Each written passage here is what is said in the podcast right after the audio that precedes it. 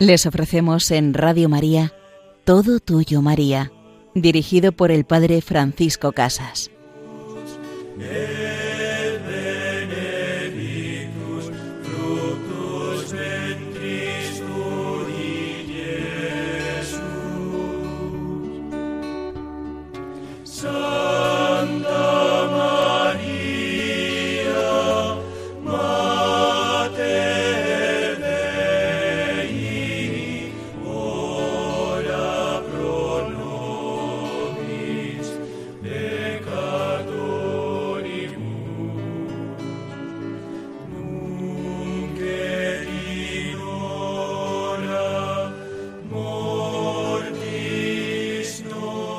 Oh buena Madre, llévanos siempre al amor infinito de tu amado Hijo Jesús.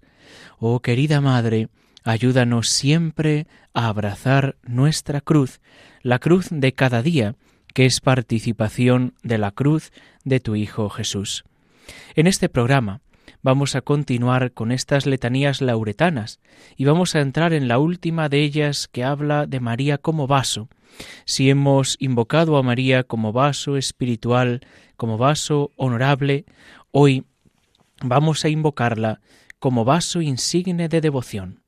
En la segunda parte de nuestro programa nos acercaremos y continuaremos con la vida de Santa Ángela de la Cruz, viendo algún detalle, algún momento bonito de su vida en el que la Virgen María tiene particular importancia.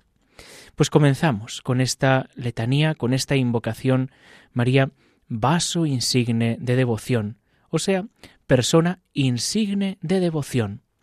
La devoción, según Santo Tomás, es la pronta voluntad de entregarse más para hacer todo aquello que corresponde al servicio de Dios es un dedicarse y consagrarse al servicio de Dios con ánimo alegre y con perfecta voluntad de todo corazón. La historia de todos los santos está llena de ejemplos y aún puede afirmarse que esta prontitud en seguir al Señor o esta devoción es la condición necesaria para la santidad. También en esto María Santísima es maestra soberana, no sólo fue devota, sino modelo perfecto de insigne devoción. Dios, para la realización de sus fines, quiso que se uniera en matrimonio al glorioso y castísimo San José, y ella se amolda a este querer de Dios, aunque había elegido otro estado María, no se opone, consiente, dejando a Dios el cuidado de guardar su pureza virginal. La ley mosaica manda a las madres hebreas que han concebido según el modo ordinario que se purifiquen. Ella concibió por obra y gracia del Espíritu Santo. Sin embargo, cumple esta norma con la mayor exactitud, a una costa de aparecer y de parecer una mujer como todas las demás. Dios ordena que la madre del hombre de los dolores sea reina de los dolores, que después del Hijo participe más que nadie de los afanes, de los sufrimientos y de la cruz. Ella, como Jesús, obedece, como un cordero sin voz, delante de quien lo esquila. Después de la ascensión del Hijo, la Madre permanece en este punto, deseosa y deseando ir al cielo y unirse a su amado Hijo. Pero Dios quiere que permanezca todavía en la tierra por algunos años, como directora de los apóstoles y como fundadora secundaria de la Iglesia, podríamos decir. María se somete a los designios de Dios, alienta en la fe, anima en la esperanza. Estos son algunos rasgos de la sin par devoción de María. Ella es verdaderamente, por tanto, vaso, persona, insigne de devoción. Si tuviéramos que resumir esta letanía y esta devoción de María, podríamos decir que la devoción de María se basa en la confianza y en el abandono. Confianza total a lo que Dios le pide. Abandono total sin preguntar, sin decirle a Dios, bueno, ¿y por qué? ¿Y de qué manera? ¿Y cómo? ¿Y cuándo? Pues si no lo veo claro no, no caminaré, no lo haré, sino que es modelo de confianza y abandono confianza y entrega al designio de Dios. Por tanto, así la veremos, como hemos ido enumerando en algunos momentos de su vida. Es la fiel discípula la que sabe ocupar su lugar y guardar todo, conservarlo en su corazón. Así también nosotros podemos pedirle a María que nos enseñe esa devoción, que nos enseñe a vivir como devotos, hijos suyos, como esclavos de la esclava del Señor, pero sobre todo, que nos ayude, que interceda por nosotros, para que confiadamente vivamos y sigamos los planes de Dios. Aunque no entendamos, que nos fiemos, aunque no sea como nosotros pensábamos o nos gustaría, confía, entrégate, camina, y verás la gloria de Dios. Así María tendría esa gran tarea de recordarles a los apóstoles en aquella mañana de Pascua y después cada día cuando su Hijo asciende al cielo, recordarles lo que un día a ella le había dicho el ángel.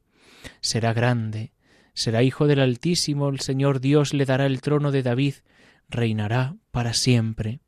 Y los apóstoles, aunque le habían visto resucitado, aunque habían recibido el don del Espíritu Santo, tendrían momentos difíciles, momentos oscuros, momentos donde todo parecía ponérseles en contra, nadie se convertía, muy poquitos creían en ellos y confiaban en ellos, les expulsan de la sinagoga, no son acogidos en algunos pueblos y ciudades, y tendrán que acudir a María, y tendrán que acudir a esa torre fuerte, tendrán que acudir a ese modelo, vaso insigne de devoción, la que ella estuvo en pie, clavada también, diríamos, con esos clavos místicos a los pies de la cruz, clavada en pie, erguida, junto a su Hijo, entregándose con Él, entregándole a Él. Y así le pedimos a nuestra Madre que nos enseñe a entregarnos, que nos enseñe a seguir siempre los mandatos de su Hijo, las intuiciones de su corazón, a confiar en Él, cuántas cosas en nuestros días nos invitan a no confiar. Fijaos algo curioso que meditaba yo estos días. Cuando deseamos y vemos una realidad difícil, dura, de guerra, de luchas, donde parece que se deconstruye y se deconstruye la sociedad y el sujeto, pues puede entrar en nosotros la desesperanza y también la tentación de decirle, ay, Señor, si, si yo fuera Dios lo arreglaría. Ay, pero ¿qué haces? ¿Por qué no, no lo arreglas tú siendo Dios? Nosotros, cuando queremos arreglar el mundo, deseamos ser dioses. Y Dios, cuando quiso salvar al hombre, redimir al mundo, transformar el mundo, se hace hombre. Siendo Dios omnipotente, se hace niño, frágil, y además hasta la muerte y muerte de cruz. Se hace un hombre para entregar la vida. Y nosotros deseamos ser dioses para transformar la historia. ¿Cuánto tenemos que aprender de Jesús? ¿Cuánto tenemos que aprender también de María a confiar y a abandonarnos? Por eso a ella, a nuestra buena Madre, le pedimos que nos haga humildes, humildes como ella, humildes para seguir el camino de su Hijo Jesús, Así se lo pedimos con esta canción, Haznos humildes, María.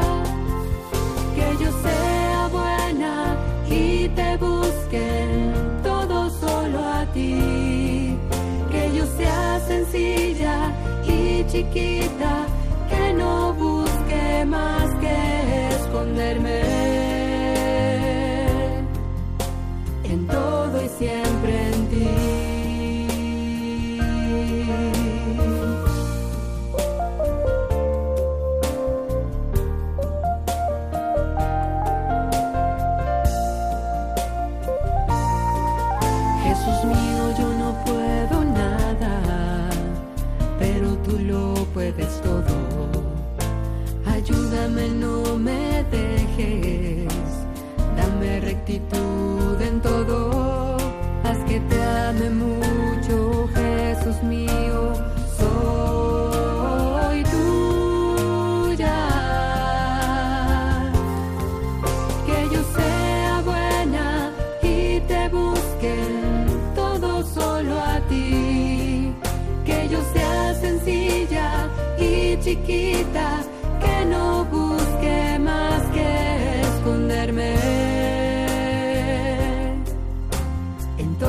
siempre en ti.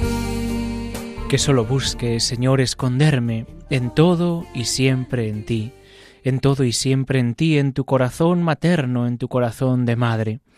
Nos encontramos en este programa Todo Tuyo, María, con el Padre Francisco Casas. En la primera parte de nuestro programa hemos profundizado, contemplado a María como vaso insigne de devoción, como modelo de oración, como modelo de confianza en los planes de Dios. Y con esa confianza viven los santos, y con esa confianza viven aquellos que caminan en la libertad de los hijos de Dios, sabiendo que todo depende de Dios, pero que también pide de nosotros nuestra colaboración. En esta segunda parte vamos a continuar con la vida, con la obra de Santa Ángela de la Cruz, la Madre de los pobres. Y vamos a ir destacando algunos momentos, algunas circunstancias en las que a lo largo de su vida y también de la fundación de alguna de sus casas aparece la presencia y la importancia de la Virgen María.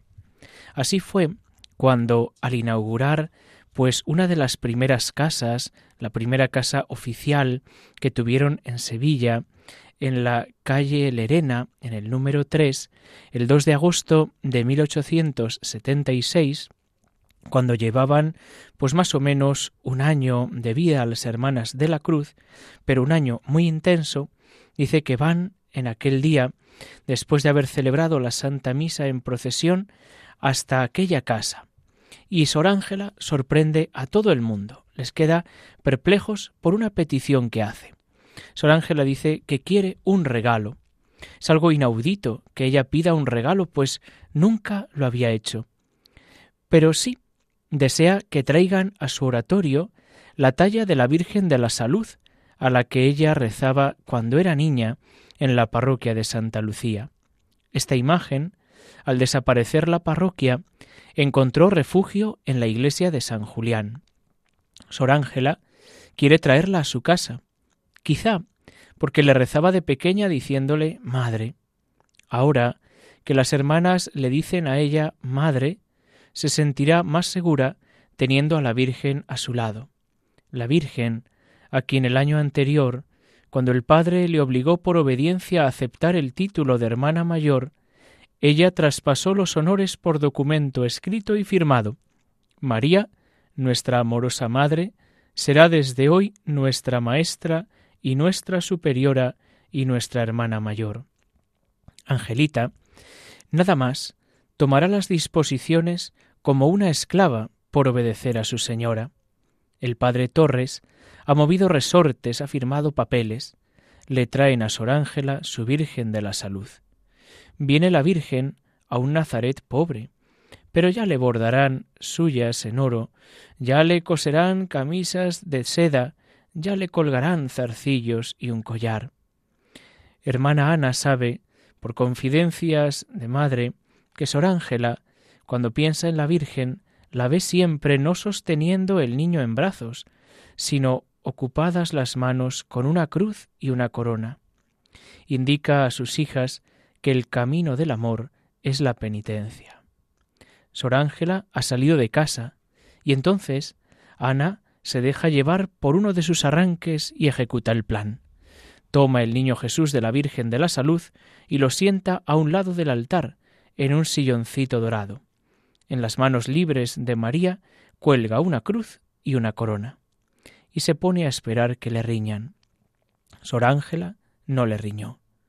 Unas lágrimas se asomaron a sus ojos. No le riñó a la hermana Ana, sino que le abrazó. Ángela no se duerme en los laureles, quiere trabajar, quiere hacer todo por sus pobres, pero lo quiere hacer siempre en las manos y desde las manos de María. Pues qué precioso, qué precioso como Sor Ángela ve en nuestra Madre no sólo a la que ha hecho posible que se nos ofrezca y encarne el Verbo de Dios, sino que ese Verbo ha nacido para morir en la cruz. Ese Verbo ha nacido para entregarse por cada uno de nosotros, también por los más desfavorecidos, también por los más pobres.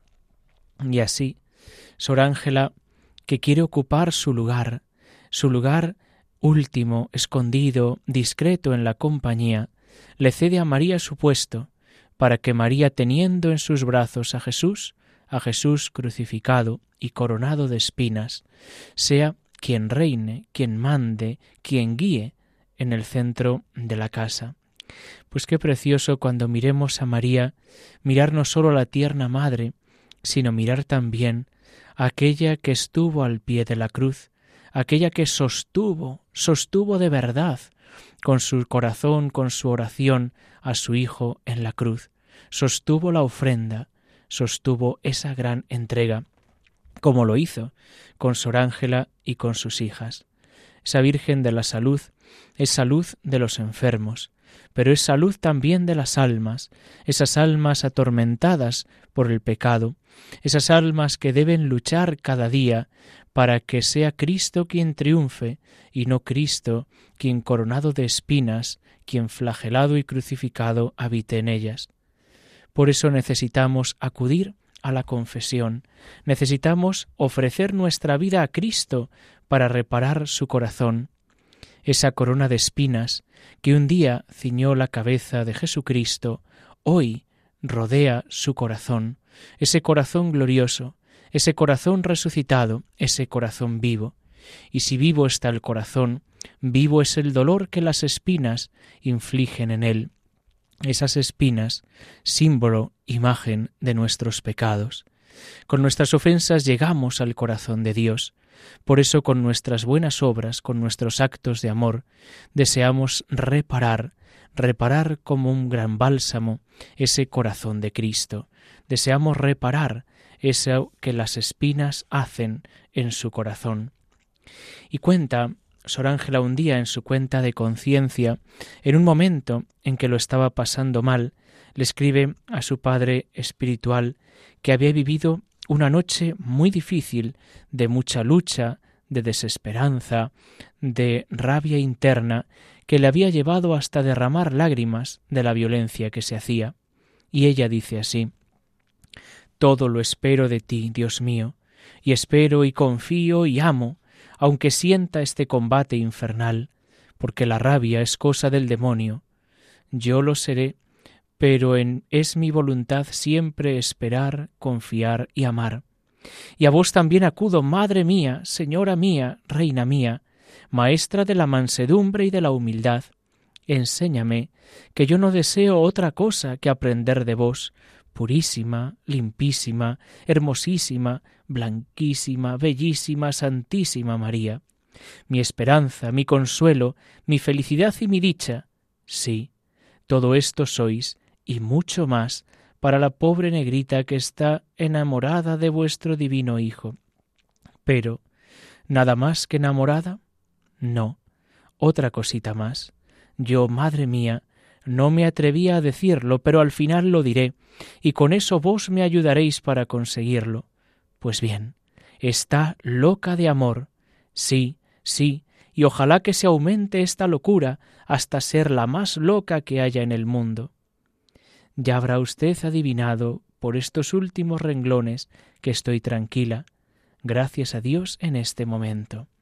Pues así queremos vivir nosotros, en esta locura de amor por Jesucristo, en esta locura de amor unidos a nuestra Madre, que ella siempre, siempre nos lleve a Jesús. Todo lo espero de ti, mi Dios, todo lo confío a ti y te amo. En medio de este combate, pedimos la intercesión de nuestra Madre, la que es abogada e intercesora, la que siempre nos cuida, protege y levanta. Pues así pidiendo la intercesión de Sor Ángela, que ella, de la mano de nuestra Madre la Virgen, nos lleve siempre al amor infinito de Jesucristo. Pues os invito de nuevo a poder escuchar este programa en el podcast de Radio María y escribirnos un correo electrónico al programa a la dirección todo tuyo maría arroba radiomaria.es con vuestras sugerencias si queréis pues que tratemos alguna vida de algún santo en su relación con María o cualquier comentario o petición de oración que queráis hacernos. Y la bendición de Dios Todopoderoso, Padre, Hijo y Espíritu Santo, desciendan sobre vosotros. Alabado sea Jesucristo.